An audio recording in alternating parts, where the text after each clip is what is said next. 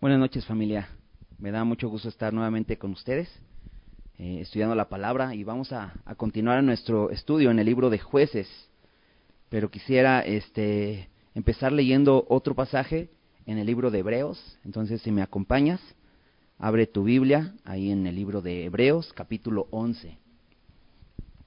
Este capítulo de Hebreos habla eh, de o cuenta más bien eh, como mucha gente por fe hizo la voluntad del Señor y no dudó y, confió solamente en el Señor y están escritos aquí, es una lista de muchos, muchas personas que confiaron en el Señor y en el versículo 32 de, de Hebreos 11 dice, dice el escritor de Hebreos, ¿y qué más digo?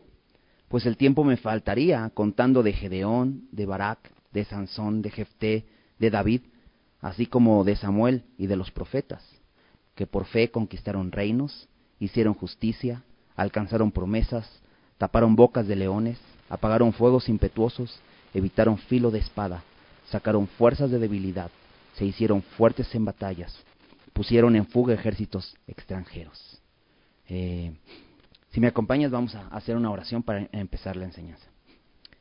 Señor, muchas gracias por esta noche. Gracias porque eres bueno y nos permites estar eh, escuchando tu palabra, Señor. Gracias, Señor, porque pues nos das la tecnología, Señor, para poder eh, seguir transmitiendo estas enseñanzas, a pesar de que aún no podemos estar juntos presencialmente reunidos, pero tú estás hablándonos, Señor. Y queremos pedirte, Señor, que abras nuestro entendimiento para poder entender lo que quieres decirnos este día, Señor.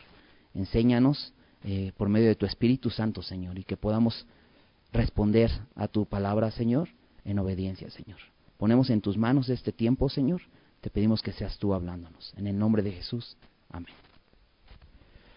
Y bueno, quise empezar leyendo esto porque menciona a diferentes personas de las cuales hemos estado eh, aprendiendo en el libro de jueces. Uno de ellos fue Gedeón, que, vimos hace unas semanas atrás. Eh, también Barak. Eh, y hoy vamos a estar viendo la historia de, este hombre Jefté que está en esta lista. Pero en el versículo 33, 33 de aquí del libro de Hebreos nos, nos dice que por fe conquistaron reinos, hicieron justicias, alcanzaron promesas, taparon bocas de leones y de pronto están lo que hicieron está, digamos, de una manera aleatoria, no está en orden, no menciona qué hizo quién, cada persona. Sin embargo, eh, lo que quiero resaltar es que dice ahí que por fe lo hicieron. Y en este caso, eh, este hombre Jefté, que vamos a estar estudiando el día de hoy, eh, lo que hizo él es poner en fuga ejércitos extranjeros, porque estaban en una batalla. ¿no? Ah, otra cosa que menciona en versículo 34 es que dice, se hicieron fuertes en batallas. Y es que cada día estamos enfrentando diferentes batallas en nuestras vidas y Dios quiere que por medio de la fe en Él podamos ser fuertes, fuertes en batallas. Entonces, acompáñame a jueces, jueces capítulo 11. Y la semana pasada estuvimos eh, viendo a este pueblo Israel, después de un momento de tanta idolatría, de total idolatría, Dios los entrega a sus enemigos y entonces viven en total esclavitud. Y de pronto eh, veíamos la semana pasada cómo a causa de esta opresión, que era mucha, era severa, vienen y le piden a Dios que los perdone, ¿no? Y se arrepienten y, confiesan que han pecado contra Él. Y Dios les dice, los he librado muchas veces, siempre que me lo han pedido, y han venido con gritos desgarradores y yo los he librado. Pero les dice, esta vez no los libraré. Ya no los voy a librar, porque ustedes vuelven a hacer lo mismo. Y entonces ellos lamentan esto y, y les piden, líbranos solo esta vez. Pero hay, una, hay un cambio, porque no solamente son palabras lo que hablan, sino que quitan los ídolos y empiezan a servir a Dios.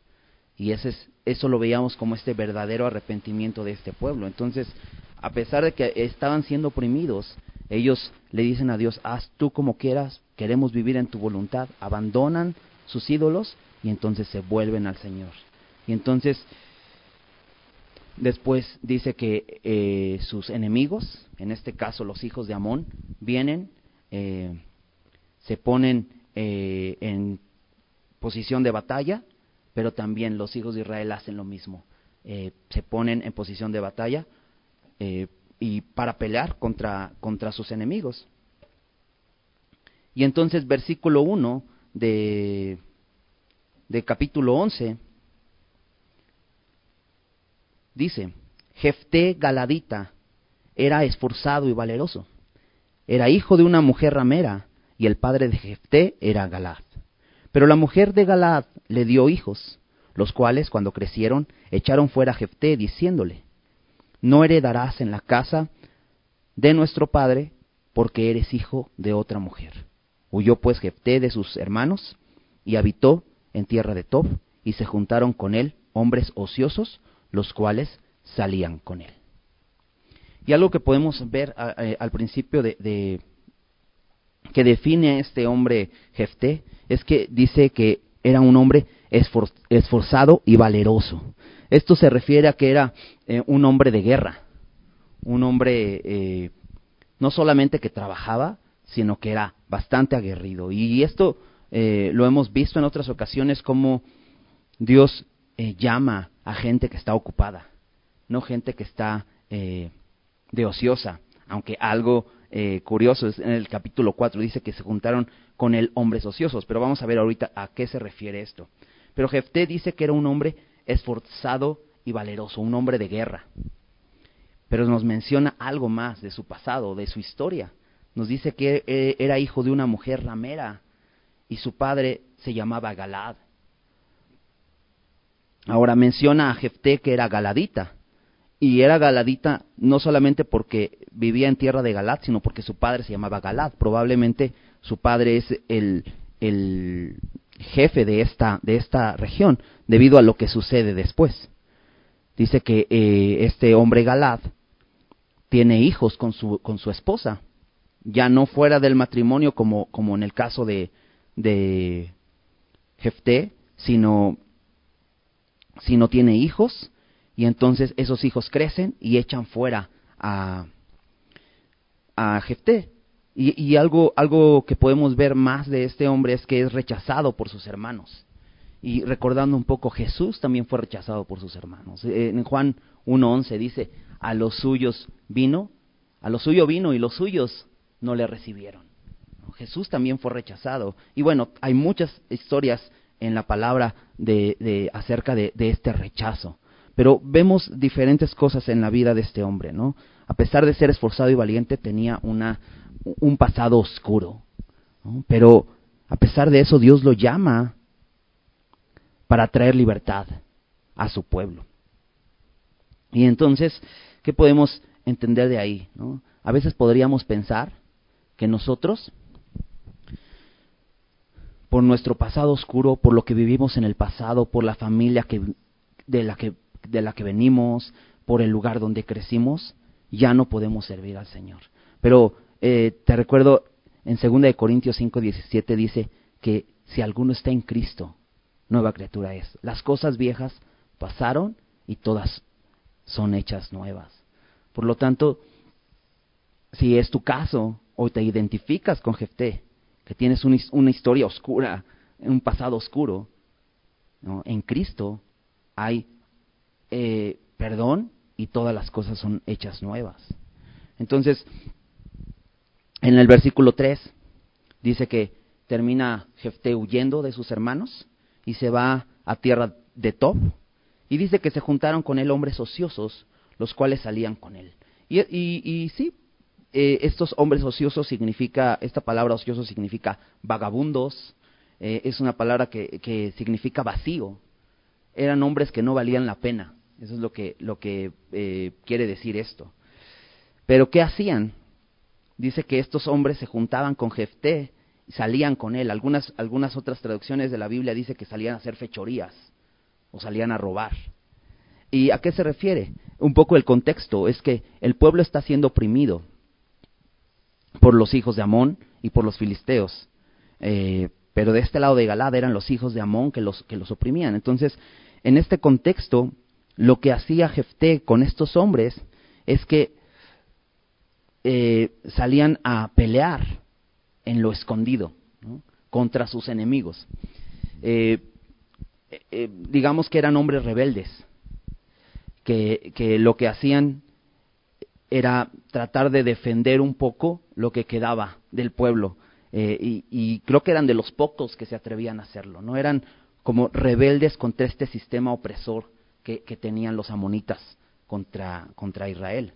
Entonces era una pandilla de rebeldes, un, un, algo como uh, un, un, héroe al estilo de Robin Hood, ¿no? Con toda su pandilla. Eso es lo que era Jefté en este tiempo, ¿no? Y, y, y es, es, muy interesante que, que, este hombre estuviera peleando, porque lo, lo, último que leímos en los, en los versículos eh, del capítulo 10 decía que el versículo 18 dice, los príncipes y el pueblo de Galat dijeron el uno al otro, ¿quién comenzará la batalla contra los hijos de Amón? Y ahí queda la historia.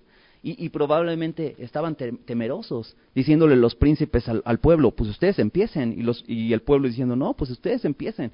No, habría, no había una seguridad en ellos, pero parece que este hombre Jefté, ese valor que tenía, lo hacía a pesar de que no, a pesar de que había eh, sido expulsado de su casa, a pesar de que no era reconocido, pero él estaba peleando. Entonces, versículo 4 dice, aconteció, andando el tiempo, que los hijos de Amón hicieron guerra contra Israel. Y cuando los hijos de Amón hicieron guerra contra Israel, los ancianos de Galad fueron a traer a Jefté de la tierra de Tob, y dijeron a Jefté, ven y serás nuestro jefe para que peleemos contra los hijos de Amón. Jefté respondió a los ancianos de Galad, ¿no me aborrecisteis vosotros y me echasteis de la casa de mi padre? ¿Por qué pues venís ahora a mí cuando estáis en aflicción? Y los ancianos de Galad respondieron a Jefté, por esta misma causa volvemos ahora a ti, para que vengas con nosotros y pelees contra los hijos de Amón. Y seas caudillo de todos los que moran en Galad. Jefté entonces dijo a los ancianos de Galad, si me hacéis volver para que pelee contra los hijos de Amón, y Jehová los entregare delante de mí, seré vuestro caudillo. Y los ancianos de Galad respondieron a Jefté, Jehová sea testigo entre nosotros si no hiciéremos como tú dices. Entonces Jefté vino con los ancianos de Galad, y el pueblo lo eligió por su caudillo y jefe, y Jefté habló todas sus palabras delante de Jehová en Mizpa. Entonces, ¿qué sucede? Dice, dice el versículo 4, aconteció que andando el tiempo, Dice, eh, y, esto precisamente es lo que está sucediendo en los versículos 17 y 18 del capítulo anterior. Digamos que el, eh, el capítulo 1, el versículo 1 al 3 del capítulo 11 es como una pequeña introducción, o, está hablando precisamente de lo que era Jefté, y nos, nos, nos, quería describir un poco cómo era este hombre, eh, para no entrar en la historia así que de pronto apareciera y que no supiéramos quién es. Entonces, sabiendo quién es Jefté, regresa a la historia y dice que en este tiempo, cuando los hijos de Amón hacen guerra contra Israel, vienen estos, eh, dice, aquí menciona a los ancianos de Galat, y estos mismos ancianos de Galat son la gente importante de Galat, es a lo que se refiere. Y estos, estos, eh, esta gente importante son los hermanos de, de Jefté, es muy curioso porque vienen a buscarlo y le dicen, ven y serás nuestro jefe. Y una pregunta interesante que Jefté hace en el, en el versículo 7. Dice, ¿no me aborrecisteis vosotros y me echasteis de la casa de mi padre?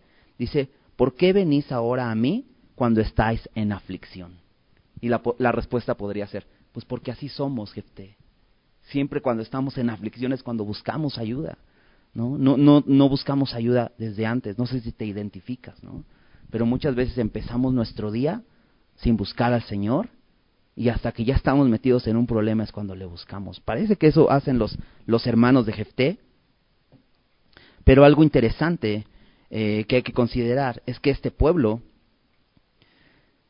tiene la necesidad de un líder. Ya lo habíamos visto al final del, capítulo 10. Pero aquí vemos a un pueblo arrepentido verdaderamente y que es capaz de humillarse. Alguien que se ha arrepentido, no le cuesta trabajo humillarse, porque ya se humilló ante Dios. Entonces no es difícil humillarse ante los hombres. Y entonces este pueblo es un pueblo humillado, porque ellos son los que habían corrido a Jefté de su casa, pero ahora vienen a pedir ayuda. Y lo que, lo que le piden es que él sea su príncipe. Cuando les dice aquí que tú seas nuestro jefe, dice que, que, tú vengas a ser nuestro príncipe. Y algo interesante aquí es que realmente para que alguien pueda ser príncipe en lugar de él, se necesita él quitar del trono. Y algo que debemos entender es esto, ¿no? Para que Jesús pueda ser mi Señor, yo tengo que quitarme del trono. Jesús no puede ser mi Señor si yo sigo ahí en el trono. Y bueno, vemos que eh, Jefté les pone una condición. En el versículo 9, Jefté les dice, si me hacéis volver para que pelee contra los hijos de Amón y Jehová, los entregare delante de mí, yo seré vuestro caudillo. La condición de Jefté es, si voy a ser su caudillo, si voy a ser su príncipe o su jefe o su gobernante, solamente si, si Jehová los entrega. Solamente así. De otra manera, no lo voy a hacer. Entonces, me gusta porque Jefté es un hombre que busca la victoria en Dios. No se trataba de él, aunque él fuera un hombre de guerra, valeroso, como, como mencionaba al principio, aunque tuviera eh, su, su, pandilla de, de, gente guerrera para poder ganar la victoria, dice, dice Jefté, yo no voy a ser su jefe si Dios no, lo, no los entrega delante de mí. Y esto es muy importante eh, notar en la vida de este hombre. Era un hombre que confiaba en Dios. Y algo interesante es que en todo el texto, hasta donde vamos leyendo ahorita, es que el primero que empieza a mencionar a Dios es Jefté. Le era algo muy importante. Entonces, Jefté les dice, solamente si Jehová los entrega en mi mano.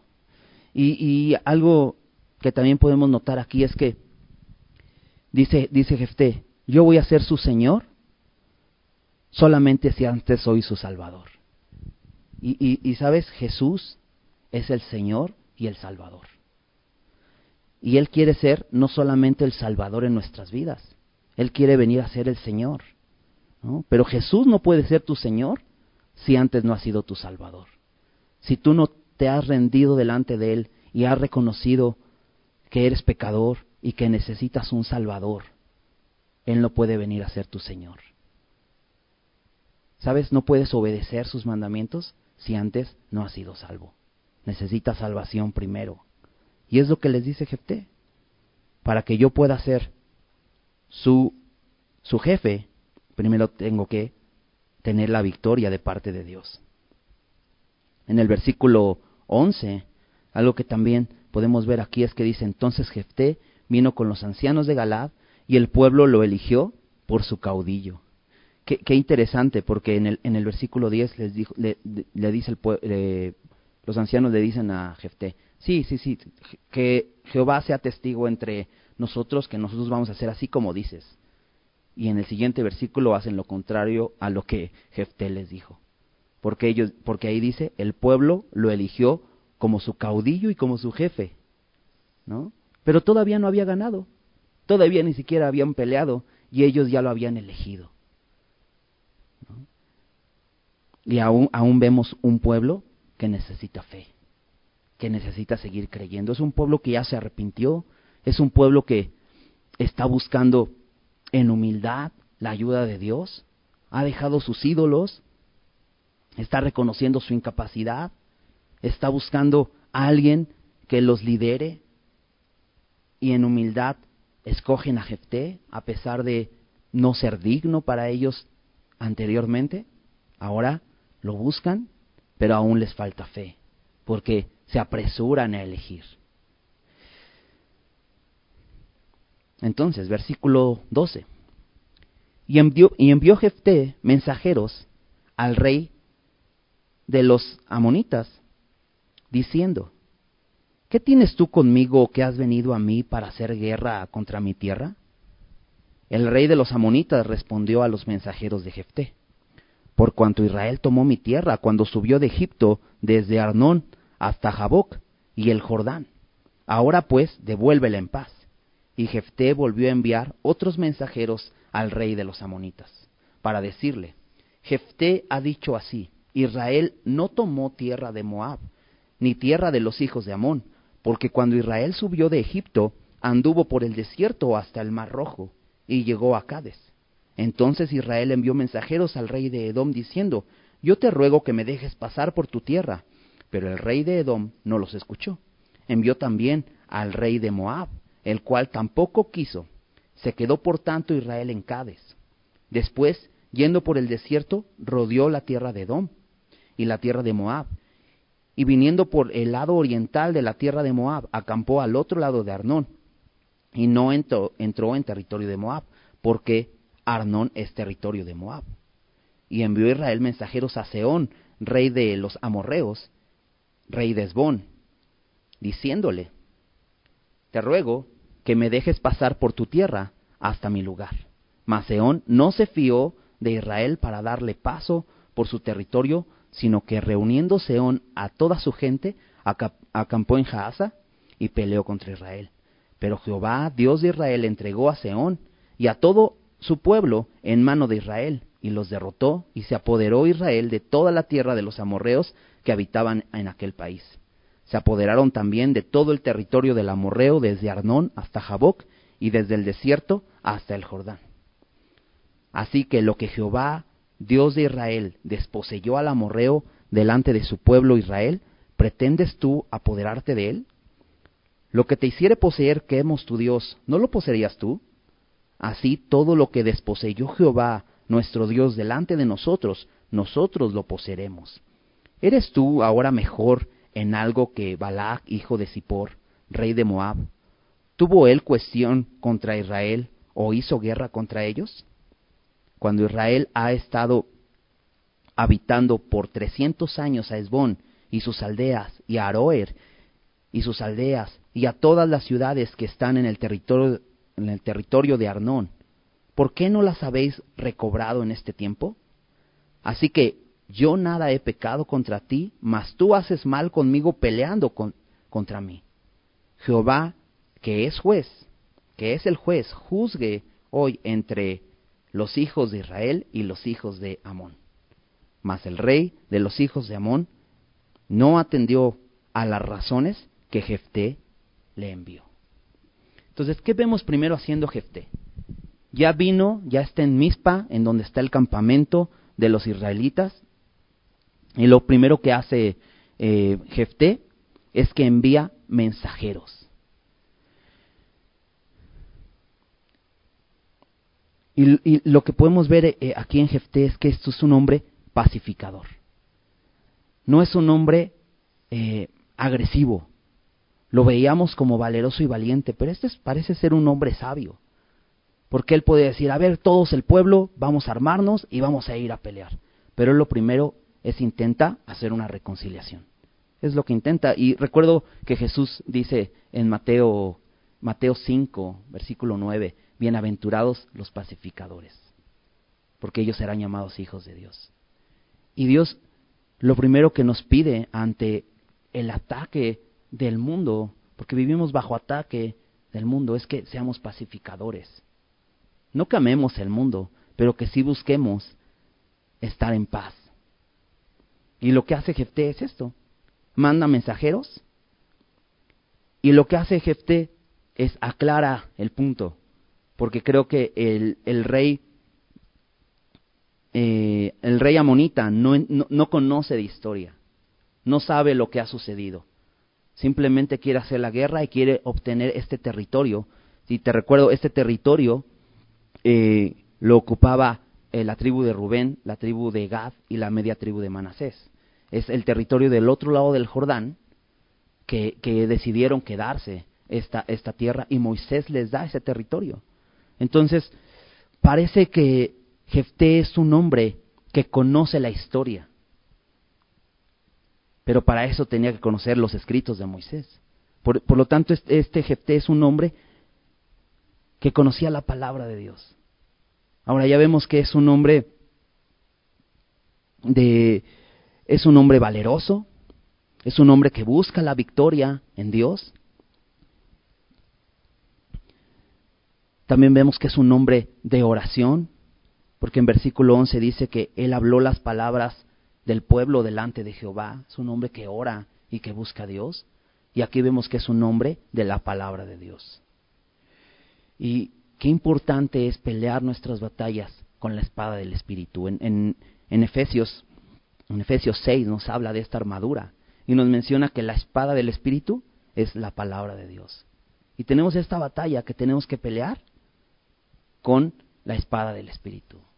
Y sí, seguramente has recibido ataques de, mucha gente alrededor, pero Dios nos, llama a presentar defensa y a defendernos con la palabra de Dios. Acompáñame a Primera de Pedro. Primera de Pedro eh, capítulo 3.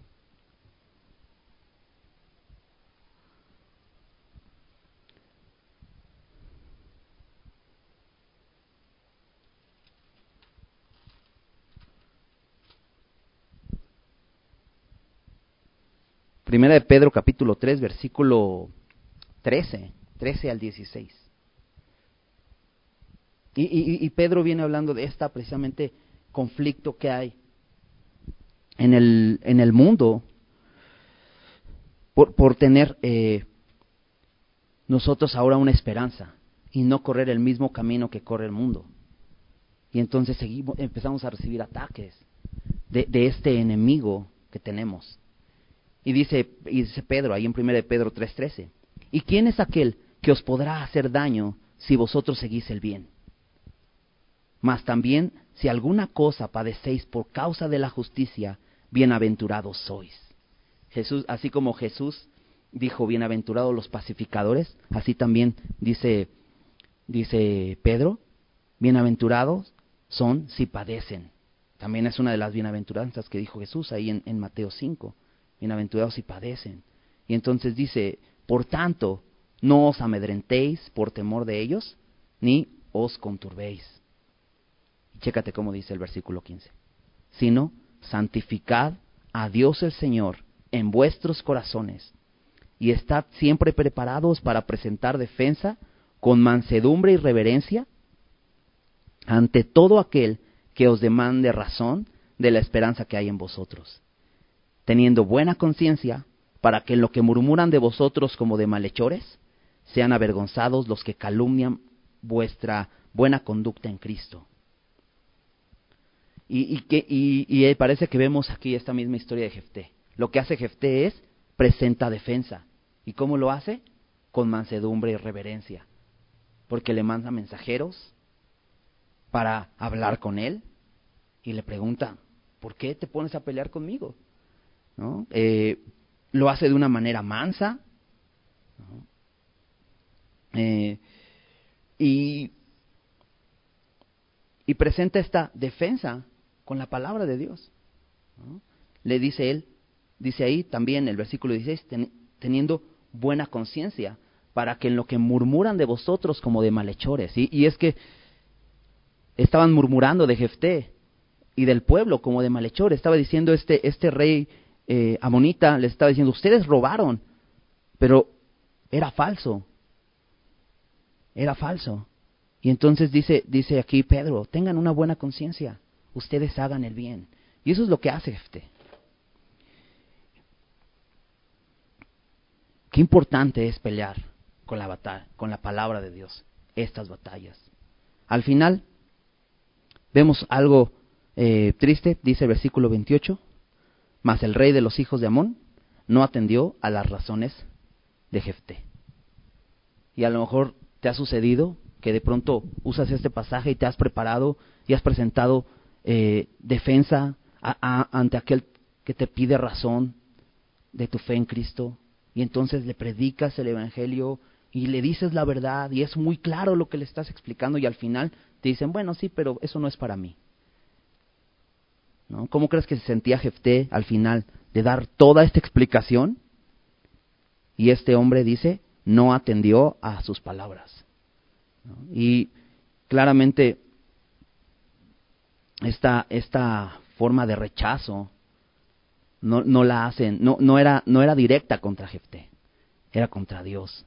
Así como hoy cuando rechazan eh, nuestra, nuestra predicación del Evangelio, cuando hablamos de la cruz de Cristo, la gente nos rechaza, pero no es contra nosotros. Jesús dijo a sus discípulos en Juan 14, en Juan 17, bueno, no a sus discípulos, Jesús está orando en esta oración que, que está haciendo y que está registrada aquí en Juan. Juan 17, 14, Jesús ora al Padre y le dice, yo les he dado tu palabra y el mundo los aborreció, porque no son del mundo, como tampoco yo soy del mundo. Él nos ha dado su palabra, pero ¿por qué nos rechazan? Porque a Él también lo rechazaron, porque no somos del mundo y por lo tanto, entonces nos rechazan. En el versículo 27 muestra a Jefté que él tiene una buena conciencia y le dice a este rey, yo no he pecado en nada contra ti. Qué importante es tener una buena conciencia.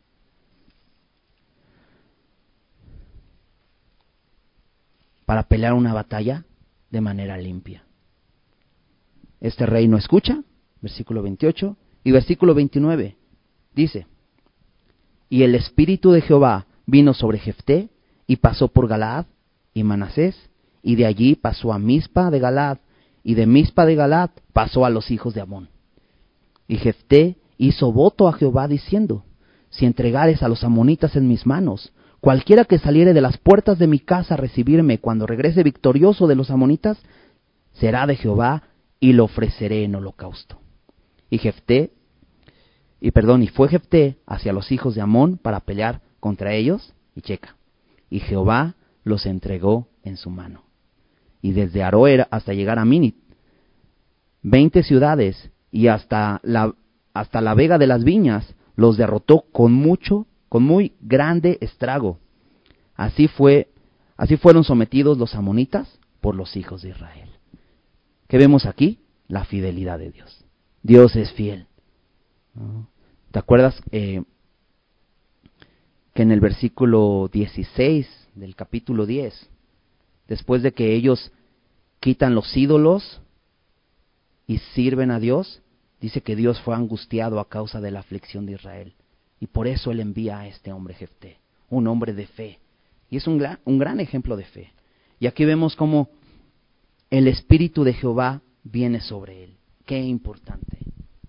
Hemos visto muchas características de este hombre. Un hombre que eh, es valeroso y valiente, un, hombre que a pesar de su, de su pasado es, es valeroso, eh, que eh, a pesar de ser rechazado, es humilde, recibe, recibe la invitación de estos hombres, pero les pone la condición de que la victoria sea de Dios y no de él. ¿no? Vemos un hombre lleno de la palabra, un hombre que ora, un hombre, es un hombre de fe. Y aquí eh, vemos cómo es también un hombre lleno del Espíritu Santo. Y sabes, la Biblia dice que el Espíritu Santo se recibe por fe. Se pide y se recibe por fe. No necesitamos hacer otra cosa y creo que es muy importante pedir el Espíritu Santo. Si te das cuenta, eso es lo que lleva a la victoria a Jefté. Y realmente Dios da siempre la victoria por medio del Espíritu Santo. En Gálatas, Gálatas 3, versículo 5. Pablo le habla a los Gálatas. Ellos han sido engañados por, falsos maestros que, han querido eh, judaizar a esta iglesia en Galacia. Eh, y aquí en, en Gálatas 3 dice, Gálatas 3:5, aquel pues que os suministra el Espíritu y que hace maravillas entre vosotros, lo hace por las obras de la ley o por, el, oír con fe. Porque muchas veces te, te, dirían, no, lo que pasa es que tienes que leer mucho la Biblia y tienes que orar mucho y tienes que hacer este tipo de cosas para que entonces Dios te dé de su espíritu. Pero la Biblia dice que lo recibimos por fe. Lo único que necesitamos es pedirlo. Y este hombre recibe el espíritu por fe. Y, preguntarás, bueno, ¿y, en qué momento él tuvo fe para recibir el espíritu? Porque de pronto aquí eh, solamente dice que el espíritu de, Jehová vino sobre Jefté. ¿Y sabes dónde pienso que este hombre recibe fe? Al recordar la palabra de Dios, al decírsela a este hombre. Al mandar los mensajeros y empezar a recordar la palabra de Dios, entonces este hombre se llena de fe, se llena de confianza plena en el Señor y el Señor lo llena con su espíritu para poder ganar esta victoria.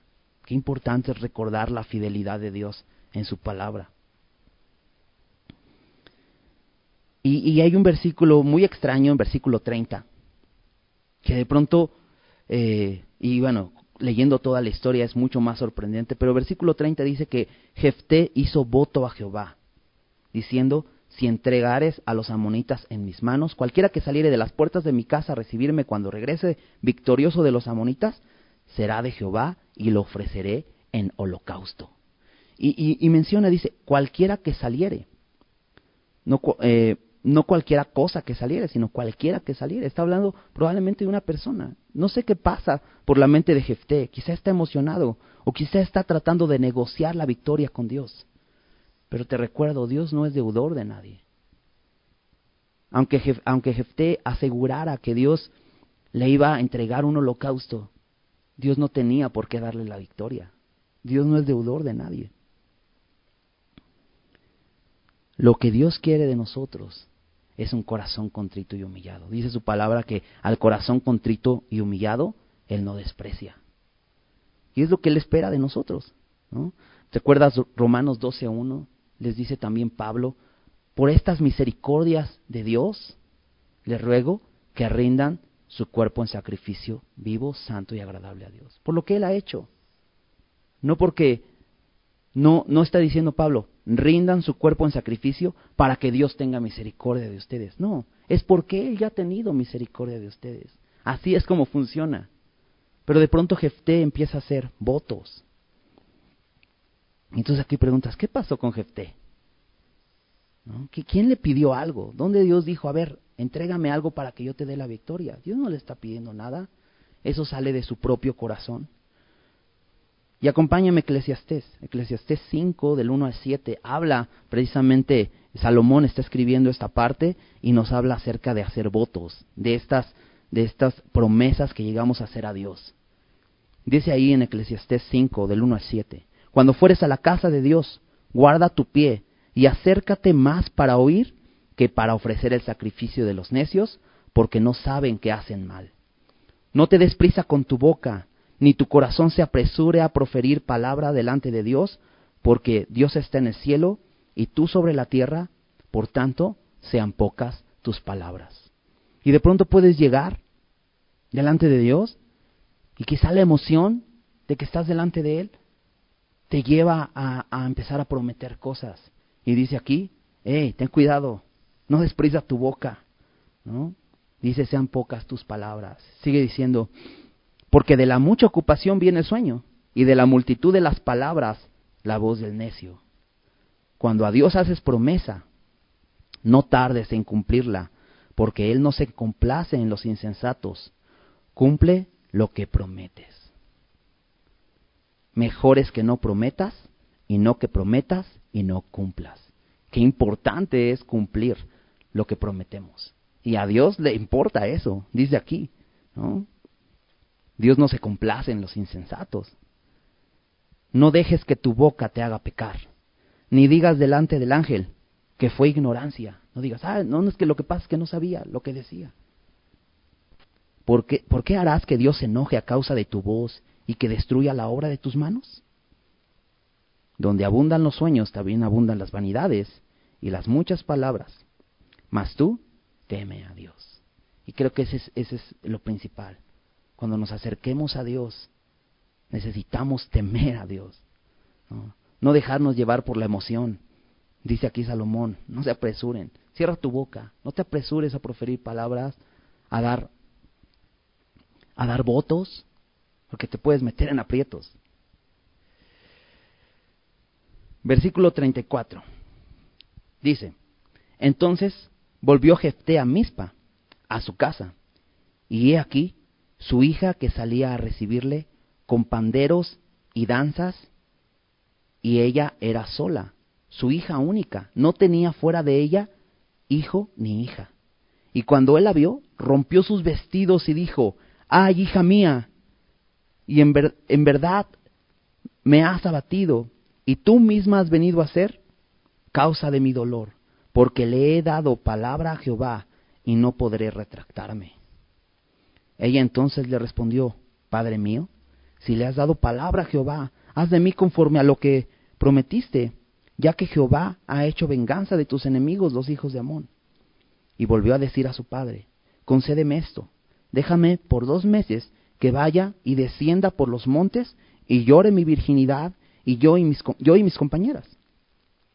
Él entonces dijo, ve, y la dejó por dos meses, y ella fue con sus compañeras y lloró su virginidad por los montes. Pasados eh, los dos meses, volvió a su padre, que hizo de ella conforme al voto que había hecho, y ella nunca conoció varón.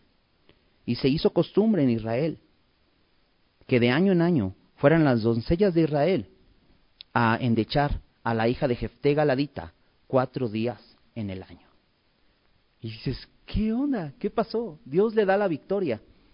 Dios le da la victoria y ahora Jefté tiene que cumplir con una promesa que le hizo a Dios, que nadie le pidió, pero él quiso hacerlo. Y en el texto vemos que él lo cumple. Es muy interesante porque Jefté termina cumpliendo lo que promete. En todo esto vemos a un hombre de fe. Pero es sorprendente lo que sucede. Porque la que sale a recibirlo es su hija. Y dice que es su única hija y vemos la expresión de, de Jefté, el olor que siente porque haya salido su hija. Yo no sé quién estaba esperando que saliera, no sé si su suegra o no sé quién esperar que saliera de su casa, pero quizá no se daba cuenta que podía ser su hija, su única hija. Pero sale esta, esta hija a recibirle con gozo, ¿no? Dice que sale con panderos y danzas. Y después de que le dice Jefté, no, poder, no podré retractarme de lo que he prometido. Me encanta esta, esta, esta mujer. No aparece eh, más que en este, en este pasaje, pero es una mujer que ama a Dios. Eso es lo que veo aquí. ¿no? Creo que Jefté tenía una hija de la cual eh, debía estar orgulloso. Porque ella responde en el versículo 36, Padre mío, si le has dado palabra a Jehová, haz de mí conforme a lo que prometiste, ya que Jehová ha hecho venganza de tus enemigos, los hijos de Amón. Parece que Dios era alguien importante en la casa de Jefté. Y creo que eso nos, nos invita a nosotros a que nuestra casa Dios sea importante. Que para nuestros hijos Dios sea algo muy importante. Incluso que nuestros hijos nos animen a obedecer al Señor. Que veamos eso. Este ejemplo es, es increíble. Y luego menciona que le pide esta, esta chica a su padre que la deje ir a llorar su virginidad. Y después regresa y dice en el versículo 39, pasados los dos meses, volvió a su padre, quien hizo de ella conforme al voto que le había hecho y ella nunca conoció varón. Y dice, ¿en serio? La ofreció en holocausto, ¿sabes? Holocausto significa ofrenda del todo quemada. Eso significa. Ahora, muy probablemente, y, algunos eh, comentaristas dicen que realmente no fue un holocausto de manera literal lo que hace Jefté, sino se refería a porque, porque si fuera un holocausto de manera literal, esto sería abominación a Dios. Dios no permitiría que alguien le adore de esa manera. Esto es abominación a Jehová, un holocausto humano. Pero se refiere a esta ofrenda del todo quemada, en el sentido que sería entregada en servicio completo a Dios. Son de estas mujeres que servían en el tabernáculo día y noche. No iban a, tener la oportunidad de casarse y de tener hijos. Entonces, a eso, eh, a eso, a eso se refiere. Muchos, muchos comentan esto. Y si así fuera, de todas maneras, debemos cuidar lo que prometemos. El voto de Jefté lo privó de tener descendientes. ¿no? Porque dice que era su única hija y por lo tanto, entonces después de Jefté, su descendencia terminaría ahí. Probablemente digas, bueno, yo he prometido cosas a Dios y, yo no he sido como Jefté, quizá he fallado, quizá he fallado. Y, lo que vemos aquí es que eh, el creyente puede fallar. Incluso si tú has fallado, has sido infiel en cumplir alguna promesa a Dios, recuerda que aunque tú seas infiel, Él es fiel. Dice, dice 1 Juan 1.9, si confesamos nuestros pecados, como decía Eclesiastes, pecados, si tú prometes algo y no lo cumples, dice, si confesamos nuestros pecados, Él es fiel, Él sí es fiel. Y no solo eso, dice, es fiel y justo para perdonar nuestros pecados y limpiarnos de toda maldad. ¿Con qué confianza podemos aún acercarnos a Él? Vamos a concluir con el capítulo 12. Es una porción rápida, pero sigue hablando de, esta, de este hombre Jefté. Dice versículo, versículo 1. Dice, entonces se reunieron los varones de Efraín y pasaron hacia el norte y dijeron a Jefté, ¿Por qué fuiste a hacer guerra contra los hijos de Amón y no nos llamaste para que fuéramos contigo? Nosotros quemaremos tu casa contigo.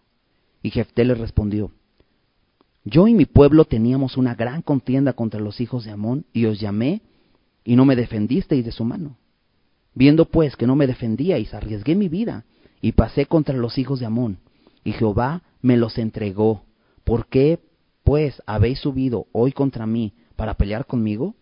Entonces reunió Jefté a todos los varones de Galad y peleó contra Efraín, y los de Galad derrotaron a Efraín, porque habían dicho, vosotros sois fugitivos de Efraín, vosotros los galaditas de en medio de Efraín y de Manasés. Y los galaditas tomaron los vados del Jordán a los, a, los de Efraín. Y aconteció que cuando decían los fugitivos de Efraín, quiero pasar, los de Galad le preguntaban, ¿eres tú Efrateo? Si él respondía no, entonces le decían, ahora pues di Shibolet. Y él decía Sibolet, porque no podía pronunciarlo correctamente, entonces le echaban mano y le degollaban junto a los vados del Jordán. Y murieron entonces de los de Efraín cuarenta y dos mil, y Jefté juzgó a Israel seis años y murió, y murió Jefté Galadita y fue sepultado en una de las ciudades de Galad. ¿Qué sucede aquí? ¿no?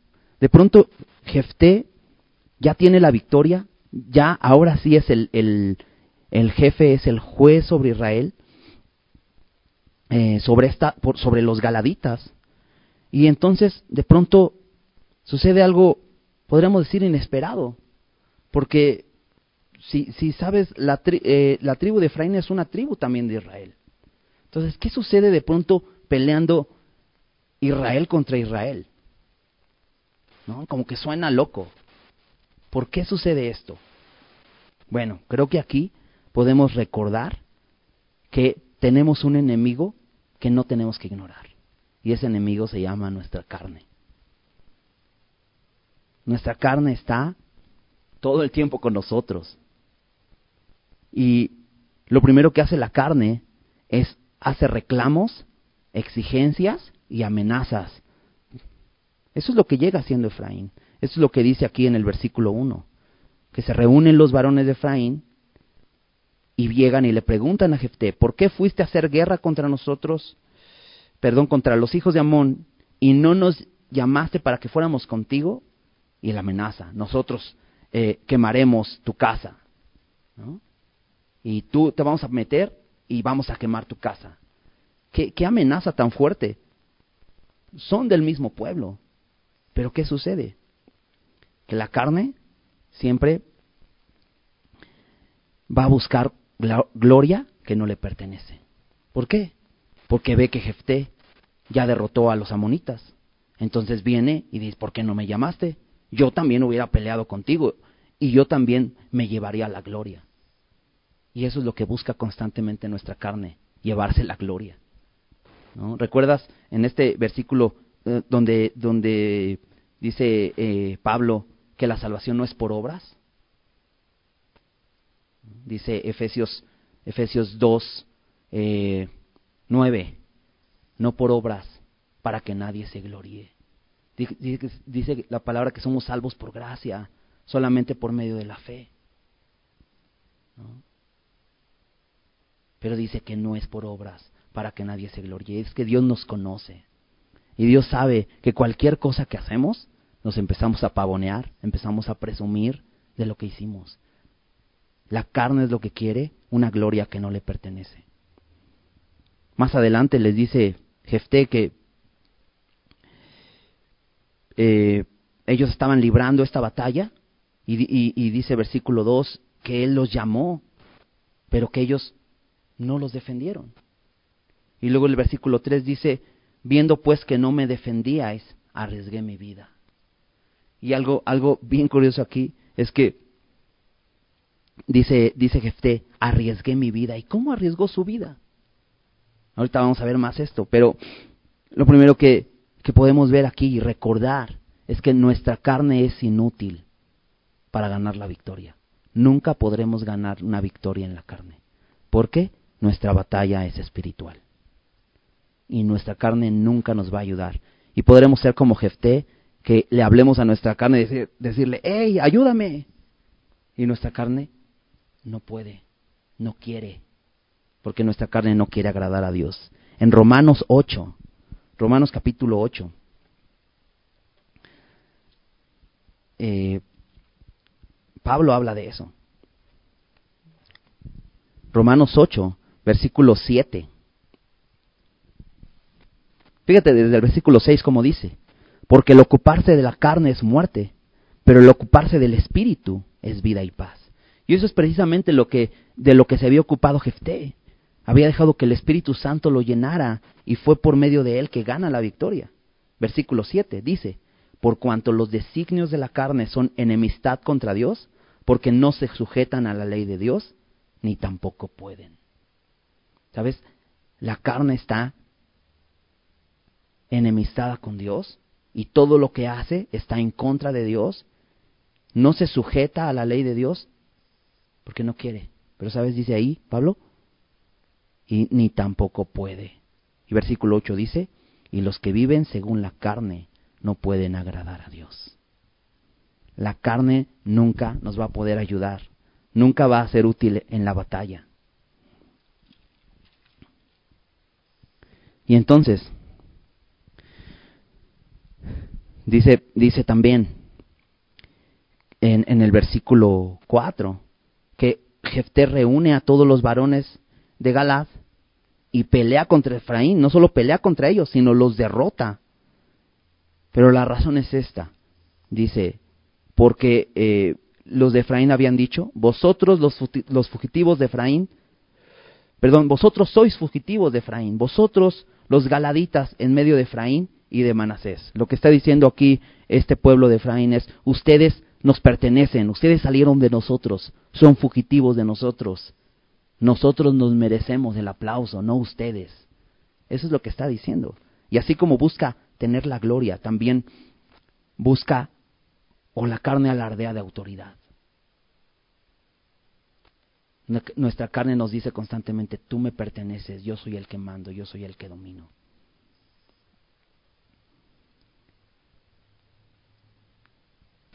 Después de esto, dice que no solo pelea contra ellos Jefté, los destruye, sino más allá, toma los vados por donde pasaban, el cruce, digamos, del Jordán.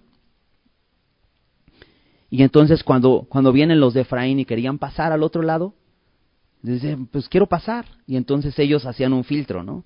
Te imaginas el retén, ¿no? Ahí eh, los de migración, ¿no? Ahí parados para eh, revisar si sí eh, eran eh, de, de Galado, de Efraín o de dónde eran, y entonces, a ver, saca tu pasaporte. ¿Cuál era su pasaporte aquí? Simplemente tenían que decir Shibolet, ¿no? Le decían, eres frateo, y ellos decían, no, es que la carne así es. La carne nunca va a reconocer que es débil. Siempre va a alardear y va a decir, sí, yo puedo. Por eso a la gente le gusta tanto escuchar estos mensajes motivacionales donde dicen, tú puedes. Pero eso solo alimenta a tu carne, porque a tu carne no le gusta reconocer. Pero qué importante es pasar a nuestra carne por este filtro. Qué importante es buscar en nuestra vida y examinarnos a nosotros mismos aquellas cosas que son obras de la carne, que están en nuestra vida. Que le podamos decir a nuestra carne, a ver, di shibolet, y nuestra carne va a terminar diciendo sibolet, ¿no? Qué chistoso, ¿no? Es como, eh, eh, era cuestión de la región, ¿no?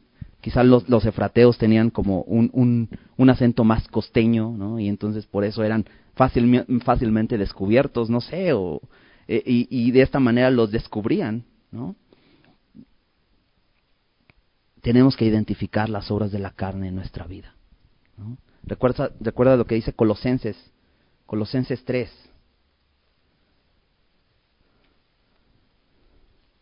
Colosenses 3, versículo 5.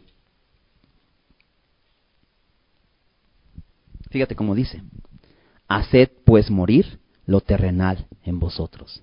¿No es lo que hizo Jefté? ¿No es lo que hicieron los galaditas? Hicieron morir, los degollaban. 42 mil efrateos muertos.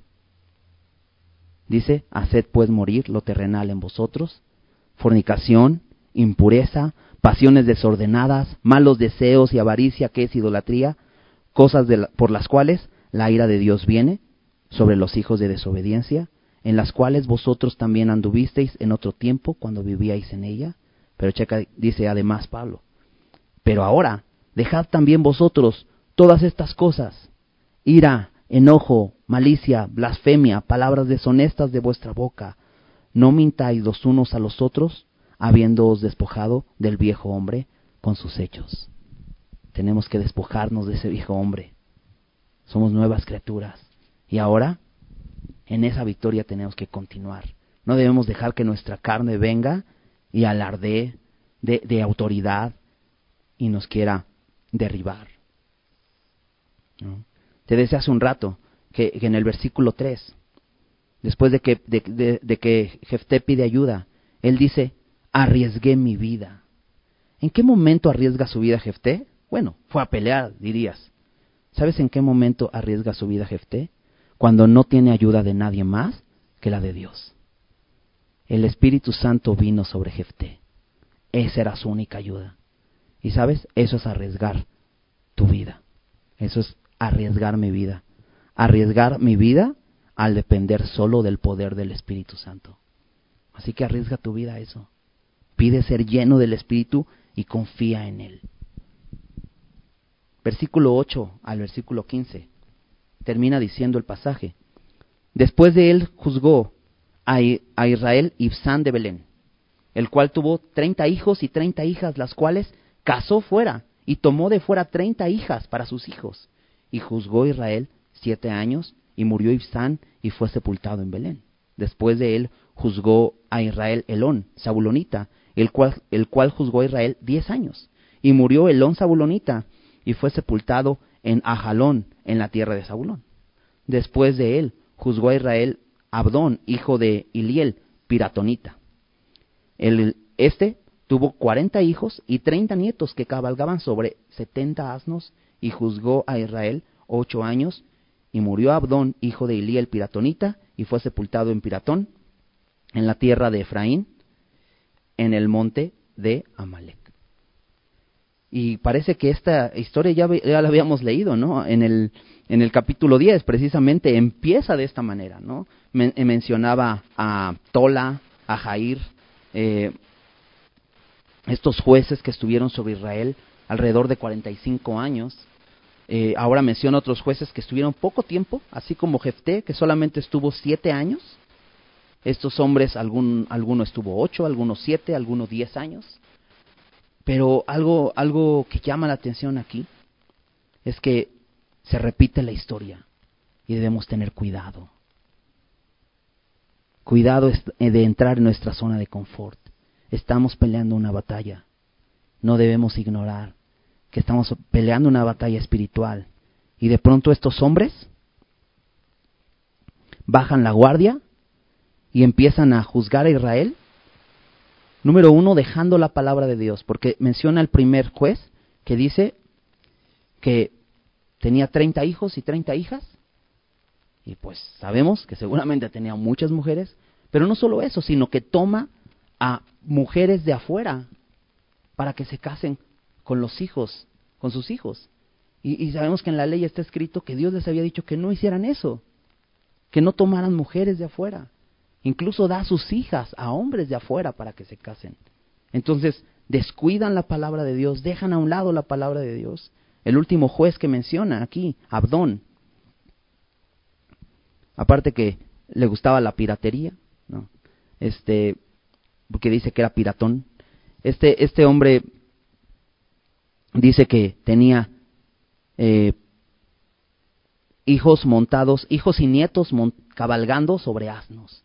Esto quiere decir que había entrado también en su, zona de confort y ocupó esta posición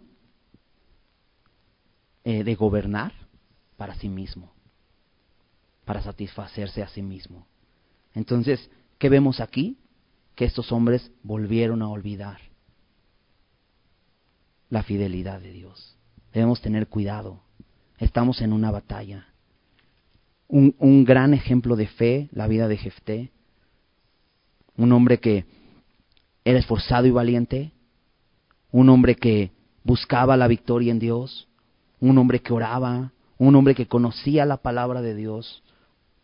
Un hombre que era lleno del Espíritu y, su victoria la obtenía de esa manera, lleno del Espíritu, un hombre que cumplía sus promesas a pesar de la dificultad, un hombre que no permitió que su carne lo dominara, que le dio la gloria a Dios. Un, buen ejemplo de fe. Pidámosle a Dios esto. Vamos a orar. Señor, muchas gracias por tu palabra. Gracias, Señor, porque podemos ver, Señor, cómo lo único que necesitamos es confiar en ti, Señor. Y de esta manera caminar en tu voluntad, Señor. Te damos muchas gracias por tu palabra. Señor, haznos, haznos hombres, Señor. Confiemos en ti, Señor. Que caminemos esforzadamente. Que reconozcamos que hay una batalla, Señor, y nos esforcemos por buscar la victoria, Señor, que tú das, Señor. Llénanos con tu Espíritu Santo, Señor, para que podamos caminar en comunión contigo, Señor, teniendo una relación constante, Señor, orando a ti, conociendo tu palabra, recordando tu fidelidad, rindiendo nuestra vida, Señor, como una respuesta a lo bueno que, eres, Señor, y a esas victorias que nos das, rindiendo nuestras vidas como sacrificio vivo, santo y agradable a ti, Señor. Que podamos honrarte día a día, Señor, que no permitamos que nuestra carne tome lugar, sino que hagamos morir eso terrenal en nosotros, Señor. Te rogamos esto, Señor. Ayúdanos a estar cuidadosos, Señor, y no bajar la guardia, Señor. No queremos pecar contra ti, queremos agradarte, queremos seguir caminando contigo. Te damos muchas gracias en el nombre de Jesús. Amén.